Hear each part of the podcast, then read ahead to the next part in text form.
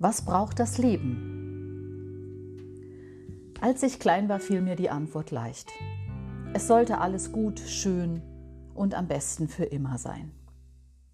Die Prinzessin sollte glücklich leben und wenn sie nicht gestorben ist, na, Sie wissen schon. Einen Beruf wählte man für immer, am besten auch die Arbeitsstelle. Mein Vater arbeitete bis zu seinem Tod in der gleichen Firma. Eine Liebe sollte halten, bis dass der Tod uns scheidet. Die Gruppe Alpha Will sang Forever Young und ich war sicher, die neue deutsche Welle sei gekommen, um zu bleiben. Ein Haus, ein Auto, zwei Kinder. Ich wuchs mit der Vorstellung auf, dass ich einmal selbst entscheiden würde und dann müsste es dabei bleiben. Ein lineares Abarbeiten der Dinge also. Geburt, Kindergarten, Schule, Konfirmation, Abitur, Ausbildung, Arbeit, Hochzeit, Kinder, Haus, Rente. So einfach, so übersichtlich. Das Leben auf diese Art ist beruhigend, weil planbar. Und es galt nur Plan A. Von Plan B hatte ich in meiner Jugend noch nie etwas gehört. Leider spielte mein Leben da nicht mit. Es schien nichts von Planungen zu halten. Spontanität liegt ihm mehr. Ich bat es ein paar Mal, es möge sich doch zusammenreißen, die anderen kriegten das doch auch hin. Aber mein Leben zuckte die Schultern und sagte, nö. Es hat seine eigenen Regeln und Vorstellungen. Und wenn ich ganz ehrlich bin, lief eine ganze Menge nicht so, wie ich es mir Plan A gerecht ausgedacht hatte. Der erste große Liebeskummer als Teenagerin, der frühe Tod meines Bruders, dieser Tumor in meinem Gehirn, als ich 29 war, Trennung, Scheidung, berufliche Neuorientierung und Goethe verehre ich auch nicht mehr so wie früher. Irgendwo bröckelt es immer. Ziemlich wenig Plan A. Aber was sonst? Mein Leben eine Geschichte des Scheiterns?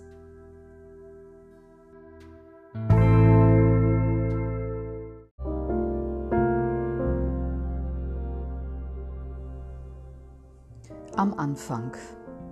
Am Anfang, da lebten zwei wie im Schlaraffenland, atmeten die frische, reine Luft des Neuen, schöpften das Quellwasser mit beiden Händen, liebten sich in dem Grün, das nie grüner war als zu dieser Zeit. Sie ließen sich den Wind durch die Haare wehen und krochen im Herbst unter dieselbe Decke. Und siehe, es war sehr gut.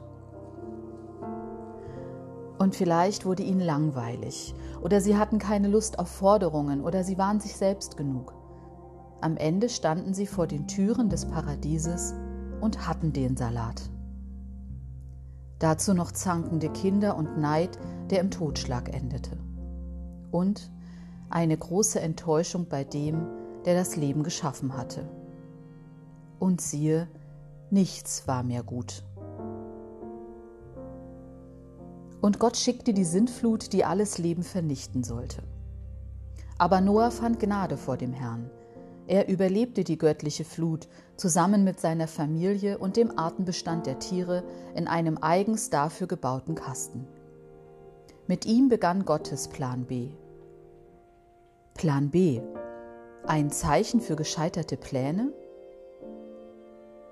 Die Schöpfung eine Geschichte des Scheiterns?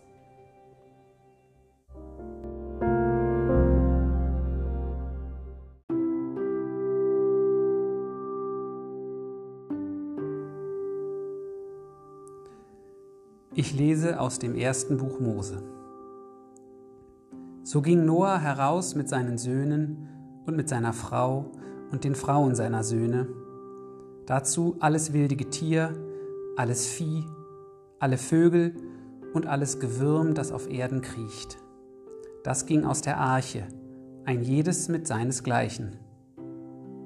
Noah aber baute dem Herrn einen Altar und nahm von allem reinen Vieh und von allen reinen Vögeln und opferte Brandopfer auf dem Altar. Und der Herr roch den lieblichen Geruch und sprach in seinem Herzen, Ich will hinfort nicht mehr die Erde verfluchen, um der Menschen willen. Denn das Dichten und Trachten des menschlichen Herzens ist böse von Jugend auf. Und ich will hinfort nicht mehr schlagen alles, was da lebt, wie ich getan habe.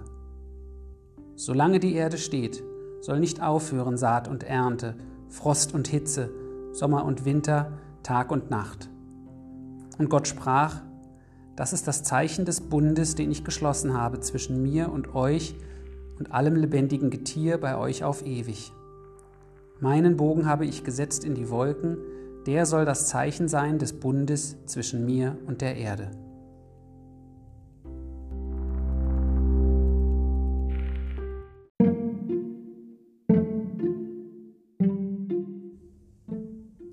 Sonntagabend. Gott sitzt in einem Drehstuhl aus Filz. Herr Gott, es ist still geworden um Sie. Hand aufs Herz. Sind Sie gescheitert?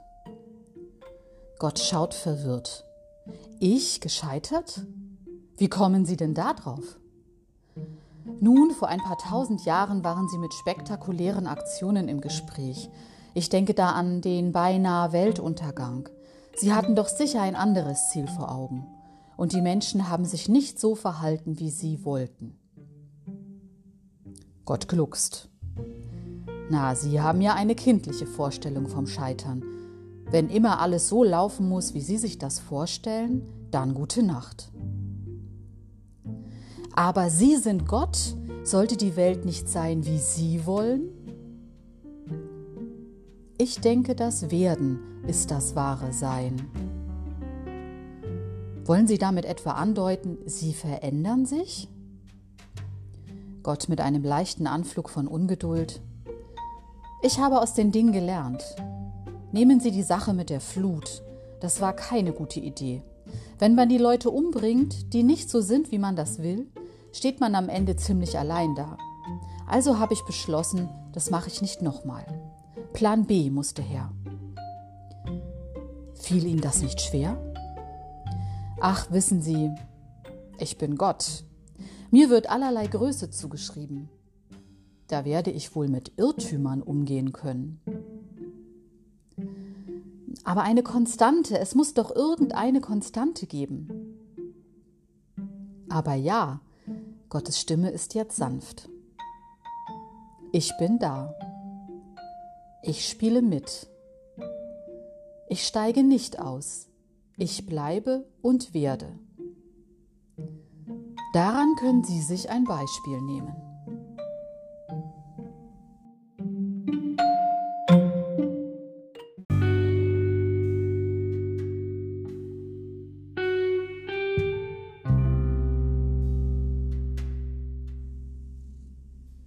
Liebe Gemeinde, das erste Buch der Bibel heißt Bereshit am Anfang. Der Zauber des Anfangs ist schnell verflogen. Die Realität ist unparadiesisch. Doch der lernfähige Gott kapituliert nicht angesichts dieses Anfangs. Gott sieht den Tatsachen ins Auge. So also ist der Mensch. So also ist die Welt. Keine neue Flut mehr, sondern Beständigkeit im Wandel. Hell und dunkel, Tag und Nacht immer wieder neu. Kann etwas abfärben auf uns von der beeindruckenden Wandlungsfähigkeit Gottes? Von seinem Umgang mit Irrtümern? Von seinem Mut, selbstbewusst auf Plan B zu setzen?